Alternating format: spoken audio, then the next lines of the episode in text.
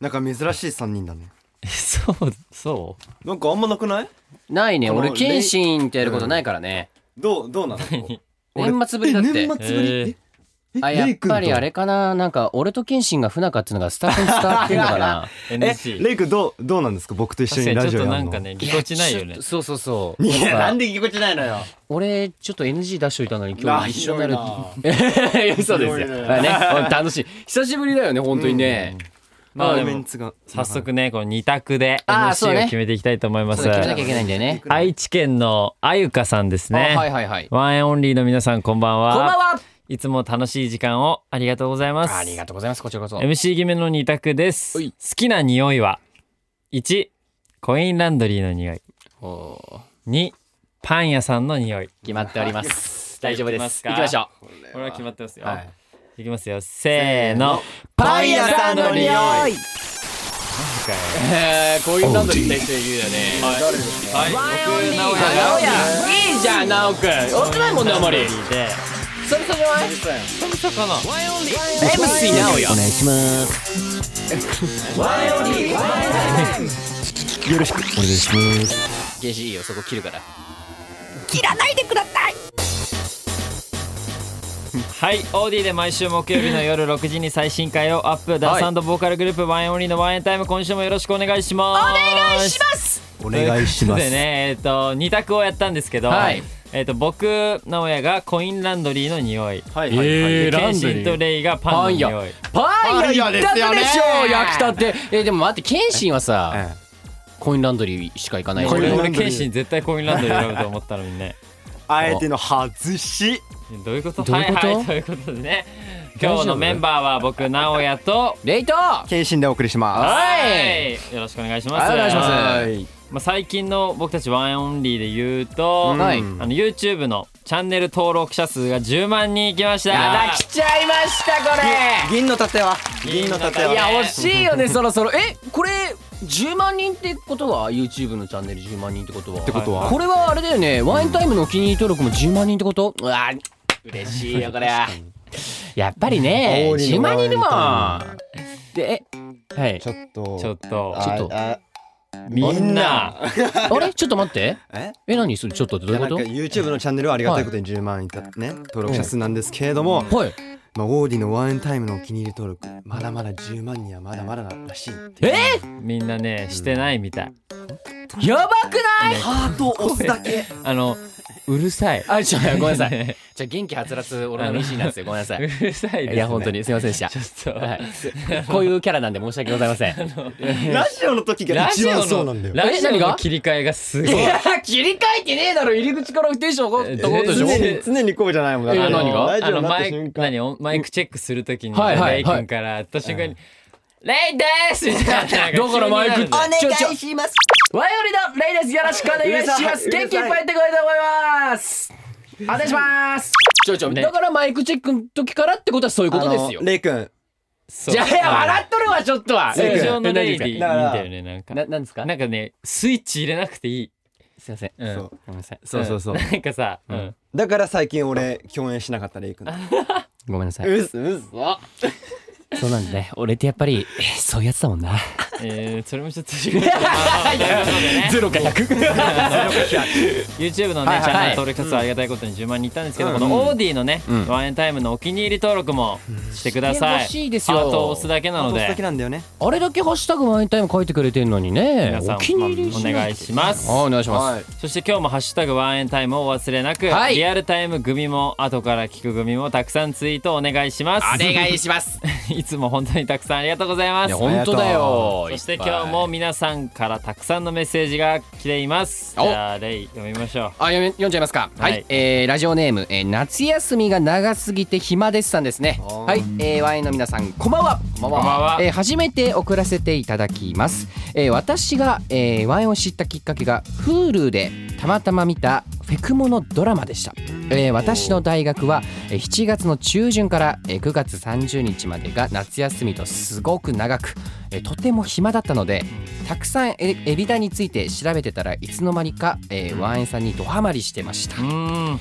えー先日のフェクライ全公演生配信で見させていただきました私的には「Say My Name」が最高でしたということでありがとうございますいや「Say My Name」は楽しかったよねねえ本当になんかこうバンドなんだけどね元はね、うんそうそうあのそう八王子高校のね、うんそれはちょっとねそうなんですよ我々ワンエンっぽく、うんちょっとダンスも入れながらと、はいい、や煽ってて楽しいんじゃないですかケイシーさん、そうですねあでもあのあと感想が次々に来たよねちょっと読みましょあうどんどんね、はい行きましょうか、うんえー奈良県在住の方ですね、はいえーラジオネームえんさんからです、はいえーフェクライ2日間、え3公演お疲れ様でした、え3公演とも行かせていただいたのですがエビライとは違った最高のライブでした、えー来年開催予定のフェクライも楽しみにしていますとのことですね嬉しいですじゃあね続いていっちゃいたいと思いまはす、いえー大阪府在住の方です、えーラジオネーム4シーズン夏さんですね、えー、Y の皆さんこんばんはこんばんはえーフェクライさん公演お疲れ様でしたりがとうえー全公演配信で見させていただいたのですが、えーフェクモ愛がすごくとても楽しかったですと、えーそこでなんですがフェクモといえばドボンですね、えー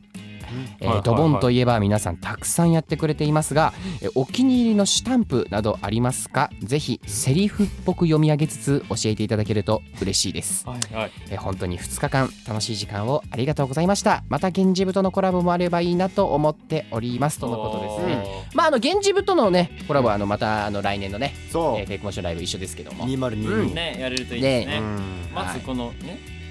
スタンプ情報 いるいるのこれいる一応知りたいでしょじゃあちょっとまだ当たったことない人いるんだからじゃあ読み上げてあげていいですか僕いっちゃいますよ、治外法権の西東京いや俺ねその違う何その微妙な反こ応のスタンプが分かんないんですよ僕スタンプって何ですあかのあれですよあのゲームしてる時にこうあのなんかこう顔文字だったりとかあのこうそうスタンプスタンプでこうあ反応してあげるやあつでれすがね。スタンプっていうのはそああれスタンプっていうの、う、そうなんですよ。そんな長いのあったっけあのね、ケンちゃんは文字じゃあ変えてないかな変えてないのかな。多分顔とこうこういうあそのそううそうそれだからあじセゃあーフとかそうそうそうそう。そういうことを言うあのじゃかと思あったセーフって言えばいいそうセーフ。はい、じゃあお願いします。三二一、はい。セーフいや本当にそれだけなんだ。すごいねいや。もっと違うの持ってくる。えー、何そうびっいやわかんないぞ大丈夫ですだってあまあスタンプでしょまあやってはいるけどねゲームうねん剣心ね。スタンプがあれか。負ける気がしねえなそうそう負ける気がしないおー決め台詞とかが。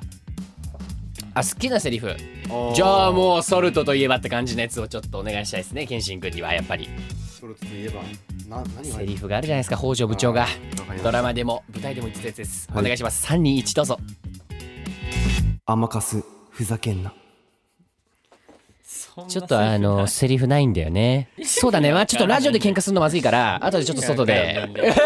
怖い何セリフよセリフ俺言ったじゃないですかこの前フェクライでソルトにあらずんば人にあらずです よ言ってほしかったんですよ私的にはありがとうございましたじゃあじゃあ直くなんで さなんか俺かなおやりますかはらいなおやりますからお願いします321お願いしますボール系のスマッシュまあ、さすがですよね。 まあ、やっぱりこう、ギフテッドを入れてくるあたり。まあ、なおくん、いいですね。はいなんでこう、微妙な反応なんでしょう、あのー今日。お兄ちゃんそ うですね。わかおりました兄ちゃんを入れてきましたね。お兄ちゃんの入れてきたね最後の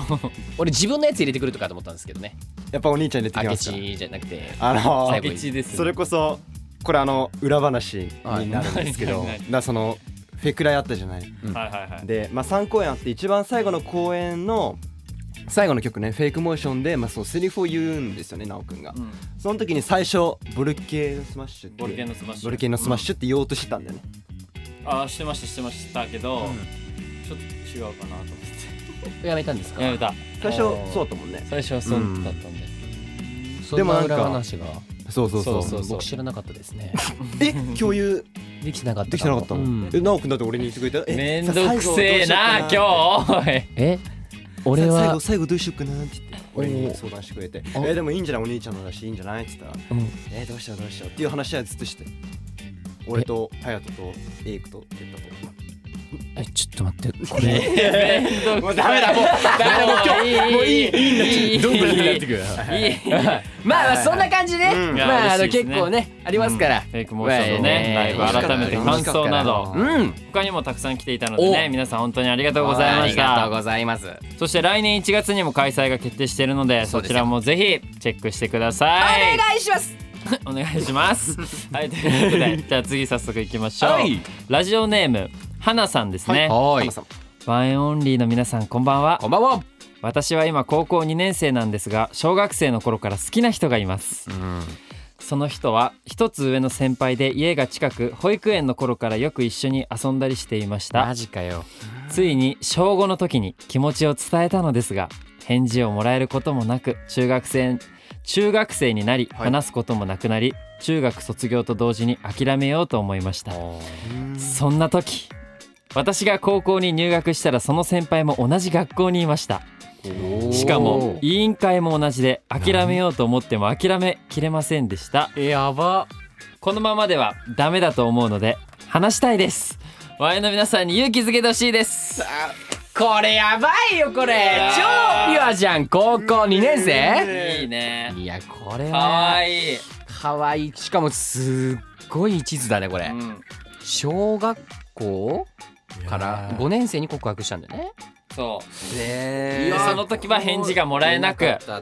そのまま卒業えして、もやもやするよね中学も卒業してその同時にねもう高校生になるから諦めようってえー思ったその時その高校に入学したらその先輩もその高校にいたさあもそして委員会も同じううんもうこれは運運命命でですすよようん諦めちゃダメよデスティニー聞いてねこういう時はももうマイラブディスティニうーんだよねもううこれそうだよこれはもう見えない赤い糸があるんですよこの二人の 間にはいやいいですねー素晴らしいいやでもこれちょっと成功してほしいなこんなに長い恋でしょね実ってほしいですよねやっぱりね見てる側としては、まあ、やん何ですか何ですかいいですよ 何 ですかどうぞどうぞどうぞ どうぞ返事返事くいれやないどもっちか喋れよんいいだって返事くれ俺にだって相談してくれないもんなんもどっちもいいよまあいでやもあのこのままだねダメだと思うので話したいですうんでも話したいって言ってるってことはもうねうんそれがあなたの気持ちだと思うのでうんもう怖がらず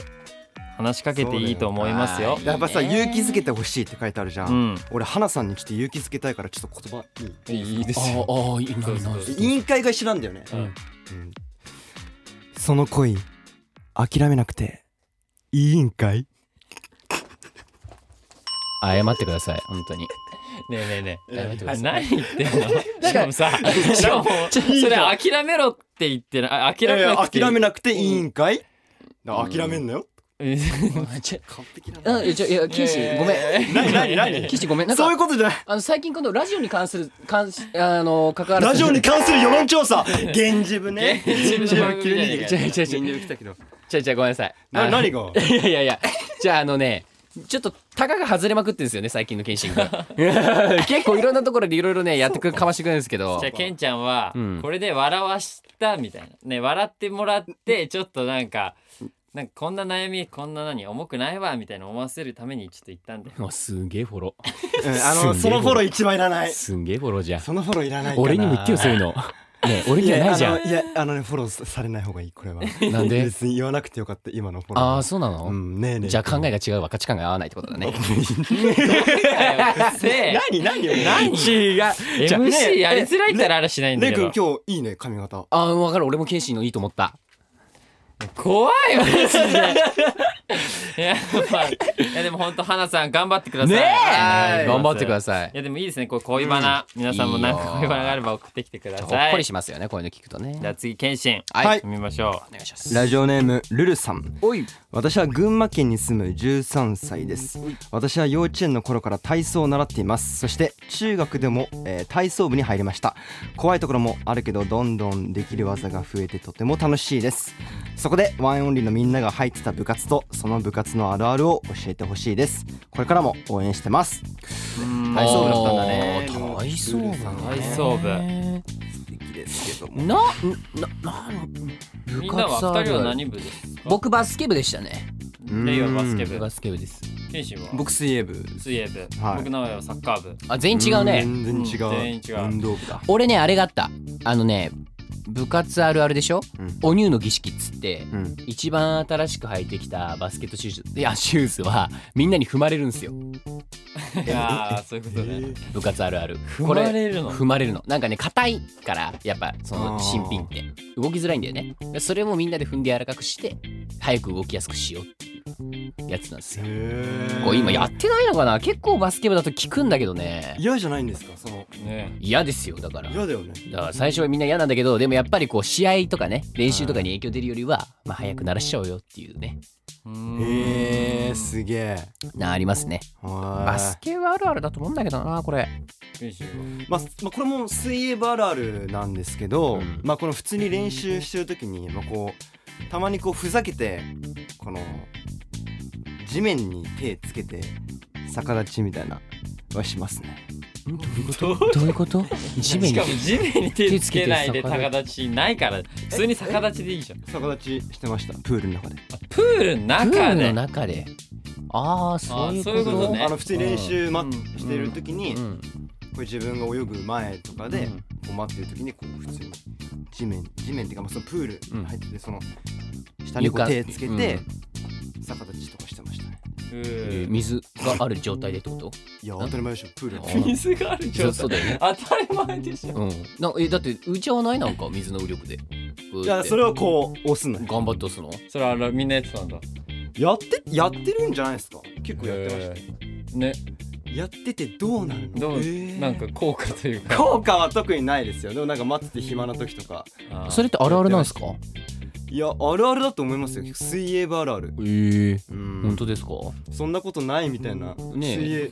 水泳部だったんですかねまあなんかはい外にいるブースの外の人はみんなビビな顔してます微よ妙あわかった、ま、もう一回あります何あ行ってみな僕よの部活の、うんじゃあ水泳部あるある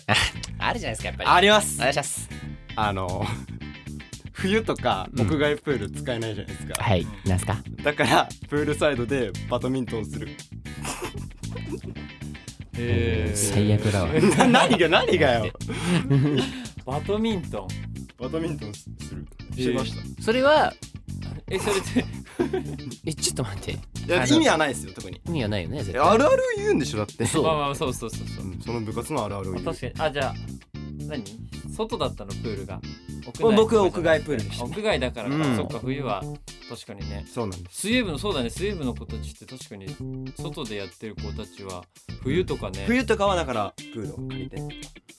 ういうあそうそっか借りたりするのかそうそう借りてやるんですけど、まあ、やっぱ借りれない時もあるじゃないですかもちろん、うんうんそういう時とかはあバドミのントプンールサイドでバドミントンするへー楽しそうでもえーあるあるなんですねこれはね聞いてみよなんか反応悪いねううんあじゃそうじゃないですか普通 にはいはいなるほどはいお願いします僕ですね僕が部活っていうか僕クラブチームに入ってたんですけどサッかカっこいいなんかクラブチームっーての何がなんか部活って俺もいてよなんか反応がすごいねめちゃめちゃ突っかかってくるよねかっこいいよくないだってクラブっかってこいいだって俺クラブチームなんですよって言ってくださいで今、まあ、クラブチーム入ってたんですけかっどこいいねそのクラブチームのあるあるはなんかその次の公式戦が終わるまで炭酸禁止みたいなえ何なんか意味あんのそれいやまあま ああるんじゃないそれやはっぱなん炭酸良くないみたいに言う、言われてたからそうだから水いとやだからお茶とで、そう過ごしててだからレイクはもう、ね、バリバリ試合前とかも飲んでたもんね そうだよ俺はずっと炭酸水飲んでてで試合に臨んでたからあねとなんかそのなんだろうなしばらく飲んでない期間があると飲んだ時の美味しさがマジで一段とうまいのあでそれもあってあるあるなんかあるあるでしたそれはーそれたまらないへーピシャーピシャーって飲む瞬間はたまらないと思います、はい減量前のボクサーが水飲んじゃうみたいなねはい、ということで皆さん今日もたくさんのメッセージありがとうございます そして今日はシャッフル期間ラストとなる企画です興味は心身与える安心体は発動心俺謙信興味や心身与える安心体は発動心俺謙信興味は心身与える安心体は発動心俺謙信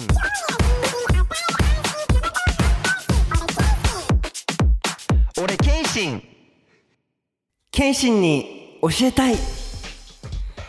さあ、えーこのコーナーはですね、えー映画やドラマアニメ漫画などなど幅広いカルチャーが大好きな、えー、直哉がですねえーリスナーさんにおすすめの作品をレコメンドしたり、えーリスナーさんから面白い作品をおすすめしてもらったりしていますが、まあ、今日はですねこのコーナーを謙信がやりますイエ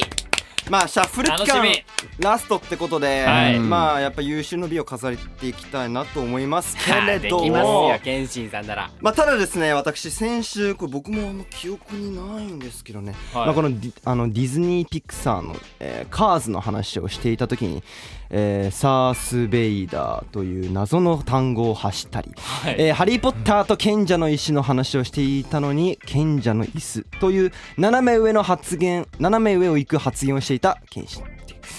まああのーこれ文字体で見るとほんとつまんないですねこれ あ聞くと面白いんですけどね先週聞いてください聞くとおもろいんですけどなあみんなぜひ聞いてくださいね聞くとおもろいの聞くとおもろいんだよなあ聞こ先週だからねお気に入りしていただいてねやっぱやっぱつまんないっすねこれ文字残すとえこれなんサーですス・けどベイダーってどういう気持ちで言ったのこれわかんないです賢者の椅子ってどういうことこれわかんないですねおーすごいでもねなんか今さなんか他人がやったことのように読み上げてたかちょらほな本当に覚えてないあです覚えてないですね覚えてさすがでございますまあなんですけれども、まあ、今回ね、まあ、年間どれぐらいの数の映画を見ているのっていう、うんおーまあドラマを見てるるのってことなんですけれどもちょっと数えたんだよな何個あったっけおすごい数えた書いてるよえ数えられるいやだから全然ね見てないんですよおー1234つかなマジ で年間でやつ間えこ今年ってことですよねあまあまあまあまあまあ まあそうでねもまあいいんじゃないですか1月からこの8月までってことでしょ、ううんでああもうちょっとあるのかなまあでもよ思い出すのは4つぐらいですうーんえなんか家でそのアマゾンプライムとかなんかあのネットフリックスとかネットフリックス入ってるんですけど全然ね見見ないですか映画とかあなんかんまあんまだから見てないってことだよねおおおうー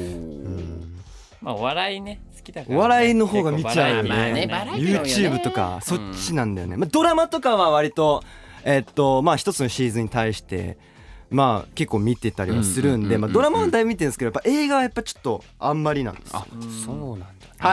はいということなんですけれども、はいまあそんな僕謙信がですねまあちょっとこのコーナーやってみたいっていうまあ前向きな気持ちだけで今日はチャレンジしていきたいと思うんですけれども、いいと思いますたくさんね来てるんですよね、はいうんで、まあ、僕は今回リスナーの皆さんからいただいたレコメンド文の中からですね選んだ作品まず一つ目は、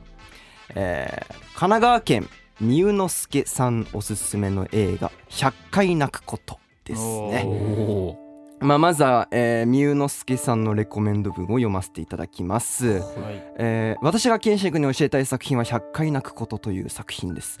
えー事故で、えー記憶の一部を失ってしまった主人公が、えー元恋人と再会し再び付き合い始めるところから、えーお話は始まりますうんとても感動して泣ける作品ですぜひ見てください健信君大好きですということでありがとうございますいや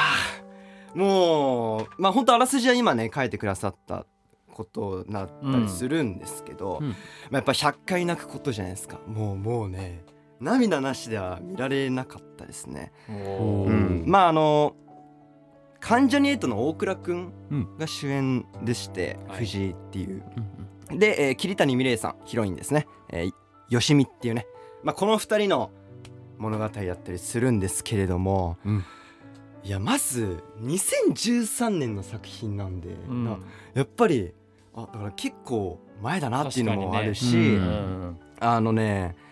結構またこう設定がすごいんだよな。なんかまずこの記憶をなくした主人公えー藤井ですね、うんうんはい、と余命宣告をされたヒロインのお話なんですよもうこの時点でもう もう泣けるんですそういうよことねはいはいはい大体なんかねどっちか確かわにかんないですけどねうん一人は健康でもう一人がねまあ病気とまあかまあねうんパターンだけうどんやっぱお互いそれぞれ事情を抱えているっていうことなんですけどまああらすじっていうとまあそのまあネタバレはできないんですけどまあこの藤井ねこの大倉君が演じる藤井とまあこの桐谷美玲さんが演じる吉見はですね、もともとお付き合いしてたんですねもともとお付き合いはしてたんですけど、まあ、吉見はまあえーがんっていうことが発覚していて、うんで藤井君はねあのバイクの事故ではいはいはいはい記憶喪失になってしまったんですよね、でもともと付き合ってたんですようんなんだけどやっぱ藤井がやっぱりもう思い出せないんですよでまあある日偶然の再会を果たすわけその二人がうんだから藤井は知らないよね吉見のことをうんでもう付き合ってたしっていうのを全部知ってんの聞いてみれいさんのこのうんね、よしみっていうの、んでそっからまあまたお付き合いとかすることになるんですよはいはいはいはいなるんだけどやっぱそこにはいろんな問題はあるしでもともと付き合ってたってことも言わなかったんですよねよしみは藤井に対しててだし自分がそういう病気を抱えてるってことも言わなかったんですよもう隠してきてたのうん藤井にだけは言わないで他の友達とかにはもう全部言うんだけどうんもうほんと隠してるんだけどやっぱだんだんやっぱまあボロも出てくるしそこにはやっぱ嘘ってやっぱずっとつけないじゃないですかうんっていう葛藤とかがあってあこのねちょっとねなあもう泣けるんですよほんとこれは見てほしいんですけど、なんか好きなシーンが、はいまあそはいのはいはいよしみがねその実家帰るって言ってお父さんが調子悪いから実家帰るっつって、うんうんまあ、なんか弁当なんかを作って行くのよ、うん行ったのはまあ病院なんですけど、はよしいみがはいはいはいはい夜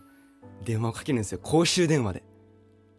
夜公衆電話で電話かけるんですけど、うん藤井は何公衆電話からかかってくるからさ誰からかかってくるかわからんや、うん確かにねだからでこうなんか出て「あえみたいな「えどうしたの?」みたいなのあるけど、まあ、そこもうまくごまかしつつうっんていうのがあったりっていうシーンとかは結構泣けるんですよ聞いたいみれいさん結構泣いててよしみが、はいはいはい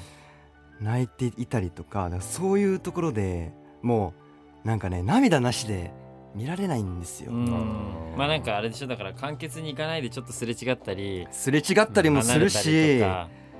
言えないんだよねだから、うん本当秘密にしてるから言えないっていうこととまた改めてやっぱこの、まあ、生きるっていうこととかさ、まあ、周りにいる人たちの大切さに気づくね、うん本当愛情を描かれた本当感動的な作品なんでこれ本当に見てほしいっていうのとあとこれ個人的にあの大杉蓮さん、うん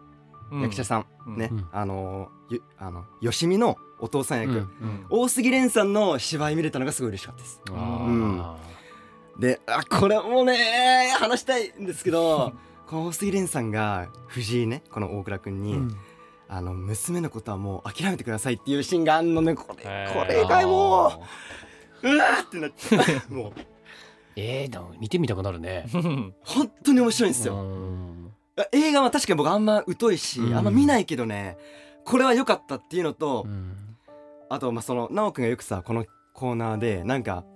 なんか違う角度から結構喋ったりするじゃない、なんか BGM がなんちゃらとかさあーでそういう目線でじゃあ僕も喋らせていただくとこの最後の方でその2人の思い出の場所が映し映し出されるんですよこの場所がね、うんえーなんか公園だったり、うん病院だったり、うんいない人がいない、うんその演出すごいいいなって思ったっていうのがあって、はいはい やっぱ何映画をただ見てる側だったら普通に物語を楽しんだり、うんその役者さんの演技を見るけれども、うんやっぱこういう機会をいただいて今回でもこう映画を見るにあたってあこういう演出するんだとかあここでこの BGM かかるからあこういう感じになるんだっていうのがすごい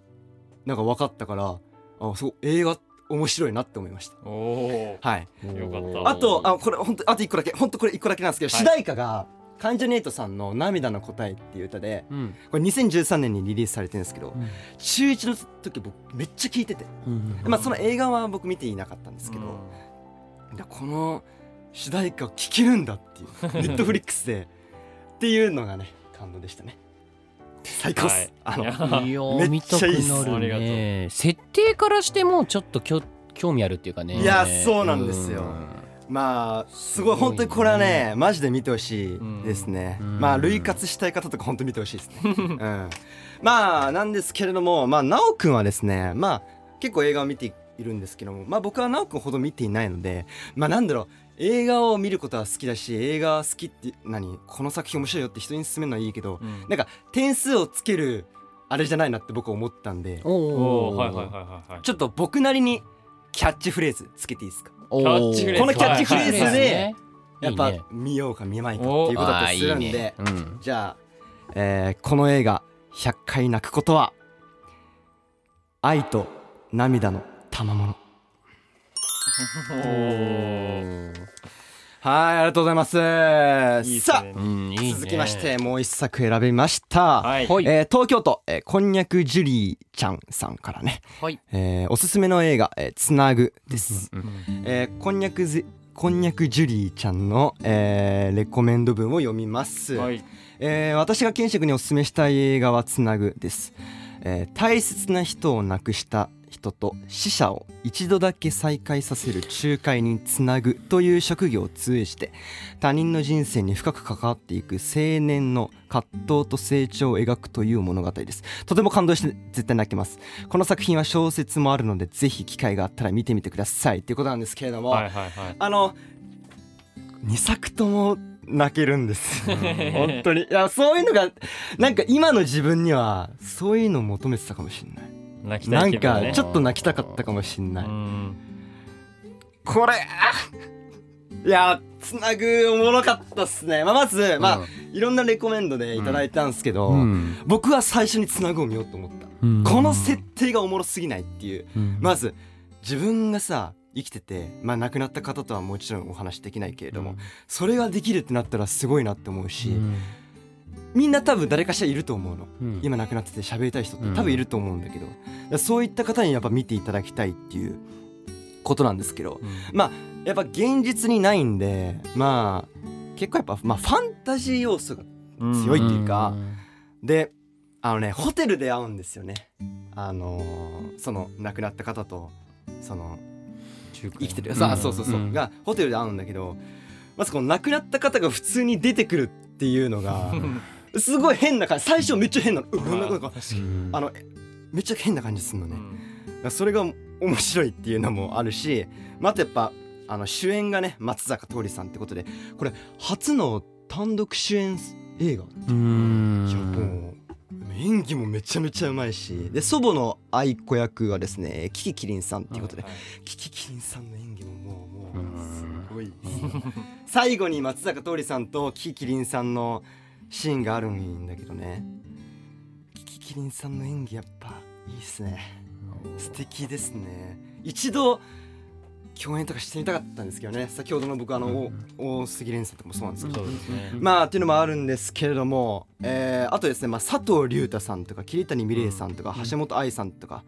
出られててもうもうめちゃめちゃ豪華まずめちゃめちゃ豪華なんですけどあのね僕がね好きなシーンで言うとあのね、はいみそのっていう女の子大野糸さん演じるみそのって役と、嵐っていう女の子、えー橋本愛さんのなんですけれどもまあここもあのー橋本愛さんがまあ迫力ある演技をするんですよね。で見ててあのね橋本愛さんと松坂桃李さんのシーンがあんの。でえっとねなんか内容ちょっと難しいこれ全部言うのちょっと難しいんだけどなんかここほんと悔いが残ったシーンで、うんあのね映画見ててさなんかわかんないけどギュイーンってなったんだ よギュイギュイーン本当にまあまあ松坂桃李さんのこの橋本愛さんにあのなんかね伝言を扱ってたんですようんこのあのみそのから嵐に伝言してくれないかっつって、うんそのつなぐにねはいはいはいでその伝言って何ですかって聞かれたセリフが「えー!」ってなんのこれ見てほしいんだけど、 えこれなんで「えー!」ってなるかもうほんもうこれ全部一から進めちゃうとあれなんでこれは本当あの見てほしいんですけど「えー!」ってなるしその後聞いた後の橋本愛さんの演技がもーうもうすごいっす泣けるしねなんかもうね応援してんすようんあすごいって思った、うん、こここマジで見てほしいですねまああと僕やっぱあの遠藤健一さん大好きでうんはいはいはいあのドクター健一さん X のもう海老名先生も僕すごい大好きなんですけどうんあの遠藤健一さんやっぱもうすごい素敵だなって思ったのはやっぱこのセリフの間というかなんか松坂桃李さんと遠藤健一さんとのやり取りがすごい面白かったんだよななんかツッコミにもななってたしボケツッコミっていう感じにもなってたりだから遠藤健一さんはこの設定をすごい信じてないのこんな亡くなった人とそんな喋るわけねえじゃんみたいなうんっていう感じの役でいやその遠見あの遠見さんって僕呼んでるんですけど勝手に遠見さんすごい好きっ すうんいやちょっと面白いっすねあ設定が面白いんで、やっぱ誰かしらいると思うんですよねやっぱこの今ね亡くなっててうんお話ししたい人って、まあ僕いるんですけど、だからあこれ見たいなって思ったし、うんこれが現実として起きたらすげえいいなって僕は思うんですよね。まあうん一度だけなんですよ使えるのは会えるのが一度だけっていう、はいはいはだかいら俺はこれがあったらすげえ使いたい人いるなって思う作品だったんで僕は最初にこれを見たかったんですけど、ううんんこれは良かったです、これあれなんですよね俺小説は見たことあるんですよね、えうん俺小説が入りでこれでいつもあれだよねあの高い一丁羅のあのコート着てる男の子が主役ですよね、うんうんあの結構あのだいぶ前高校生ぐらいかな多分小説読んででなんかそのえー見たんだ合間になんか映画になりますみたいなの書いてーあっうてんうんうんうん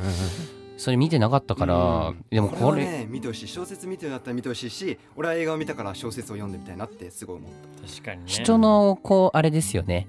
なんか日頃見せない弱い部分が全部出るような感いやそじうですよねなんそうかなんだよ僕もこれみ小説ちょうど見終わった時にあのお母さんって誰か会いたい人いるって言った時た、に、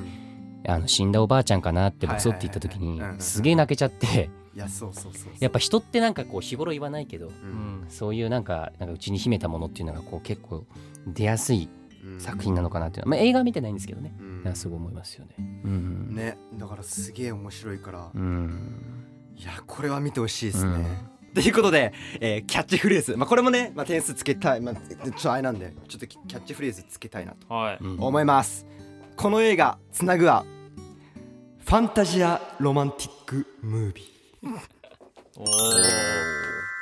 まあもうファンタジいいーねとロマンティックがもう合わさってますからねはいはいはい見ていただきたいということで、うんいやーちょっと語っちゃいました面白いっす本当にいいじゃないです映か画いいっすね嬉しいです大好き映画ってなったなたくさん見てくださいうんなんかこれはまあ深いね先ほども僕言ったんですけどまあどっちも泣ける系だしどっちも邦画だしっていうことなんですけれどもねいやいいっすねやっぱ泣かないんですよ普段泣かないからこういう時ぐらいしかな泣けないで すよねねえいやーえどうどうでした直哉さええすごいあの熱僕量がとても伝わってきて本当良かったんいやー嬉しいあとその普段謙信がうねんその映画とかドラマとかあんま見ないっていうタイプだったんですけど、まあ、このコーナーをやったことによってちょっと映画にね興味を持っていただいてななんか映画あれですよね自分の人生をね豊かにしますよね本い当やにいいこと言いますね。だからっていうすごい思いましたね、うんまあなんか、まあ、僕の人生とかねいつか映画化いやもういっぱいあるんですけ どね映画化できるんですけどねいっぱいよく喋りますねありがとうえ終わりっすかもうもうちょもう5分ぐらい切れるんだけどなもうもう大丈夫っすかあ名古屋さんしょうがないね、ということで次回はねちゃんとね直くんなんだよね、はいはい、 そして次回は通常の名前に教えたいです、はい次回の課題作品を選んでいきたいと思いますえっ、と今回選んだのはですねまずはまず一つ目が岡山県さやぴちゃんさんですね直哉くんこんにちはいつもおしゃれな直哉くんにおすすめしたい映画がありますそれはウェス・アンダーソン監督のグランドブタペストホテルですホテルのオーナーグスタブがホテルの常連だったマダム D という女性の遺産相続に巻き込まれるところから事件は始まります何よりこの映画はワンシーンワンシーンの色彩や構図がとてもおしゃれで場面展開の仕方や映画の構成まで全てが作り込まれているのが伝わってきます特にホテルの内装はレトロで可愛く芸術的思わず迷い込んでみたくなるような世界なのでぜひ直哉くんに見ていただきたいなと思いますよろしくお願いしますということで1作品目がグランド、グランドブダペストホテル、うんはいはい、洋画ですね洋画だはいそしてじゃあもう一ついきますラジオネームすずんずんさんこんばんはいつもワンエンタイム楽しみにしています早速ですがぜひおすすめしたいと思う作品に出会い見終えてすぐにこのお便りを送っていますそれは君の瞳が問いかけているですこの作品は主人公が過去の過ちから立ち直ろうとするたびに訪れる壁や残酷な運命のつながりに何度も心が締め付けられますそして主演2人の演技が本当に繊細で見入ってしまう作品ですもしまだ見ていなかったらぜひ見てくださいこれからも応援していますということではい洋画と邦画一つずつ次回見ていきたいと思います皆さんはい引き続きおすすめの作品を OD ワンエンタイムのトークルームに送ってくださいはい謙信はい締めをよろしいくやそうですねいやすごい謙信に教えたい楽しかったですね、またなんかやりたいですねなんか自分ね見た映画でこうやって共有できるのすごい嬉しいですね熱量が良かったよね。やっていきたいですめっちゃ、そうそうそうでもなんか確かに僕個人的に見た映画をなんか書いてるんですよなんかレコメンドじゃないけど、うんそのやっぱ何の映画を見たかとか覚えときたいしいやそうそうそうだからそういうのもあるから結書い構てないんだあよなの人に見せるとかじゃないけど個人的にやるのは面白いと思うよ、そうだからねでも感情が伝わってきたよなんかその一作品目のあのえで設定の話を振った時にああなんかこうただ淡々と読み上げるというよりなんか剣士の中のそのなんていうのかな本当に作品で感じてたであろう気持ちがなんかそのままよ伝わったような感じしたから、いやよかったね楽しいっすなんかまた聞きたいと思ったわ俺またやります 超楽しいですねねはいということで皆さん聞いていただきありがとうございましたぜひ、えー映画見てください以上ケイシンに教えたいでしたそしてエンディングですワンオンリーワンエンタイムいかがだったでしょうかここでワンオンリーからのお知らせです現在ニューシングル「ロカ PTBR バージョン」が配信中ですたくさん聞いてくれると嬉しいですはいお願いしますそしてスターダストチャンネルオリジナルドラマ「空の行方」も配信中なので毎週金曜日ですね18時に最新配信されるのでチェックしてくれると嬉しいです、そして僕たちワンオンリー秋ツアーが決定しておりますはいタイトルが「ワンエンライブシュプリームワン2021」ということで、10月23日ゼップ大阪ベイサイド11月6日東京中野サンプラザで行われますさらにフェイクモーションライブ2022かっこ仮現在ねフェイクモーションファンクラブ先行受付中ですのでえはいお願いしますこちらまた源氏部ちゃんと出るのでどんなラはイいブめっにちなゃ距離るか詰めてますから楽しみにしていてくださはい楽しみだそしてそして明日ワンエンオンリーからとっておきのお知らせがありますこちらも皆さんお楽しみにえ何ということでワンエンタイムはえ俺把握して Spotify ねえまあいいやワンエンタイムは言わっちゃ い言わワンエンタイムはね Spotify でも毎週月曜日0時以降に配信していますはいそして引き続き各コーナーへのメッセージは OD のトークルームへ各メンバーのコーナーや僕たちに聞きたいことやってほしいことたくさん待ってます不定期でリスナーさんにお便りも送っているのでお便りを受け取りたい人はアプリから番組ページのハートマークを押してワンエンタイムをお気に入り番組に登録してくださいはいお願いしますもう本当ねお願いしにハまーすよトマークをこれ押すだけなので本よ当ろでしくすおよ願いお願いししまますすそしてオーディのね通知設定もオンにしてください。それでは来週もお楽しみに。はいじゃあ、謙信最後一言。はいハートマーク押してねキュンバイバイ。 大丈夫かこれ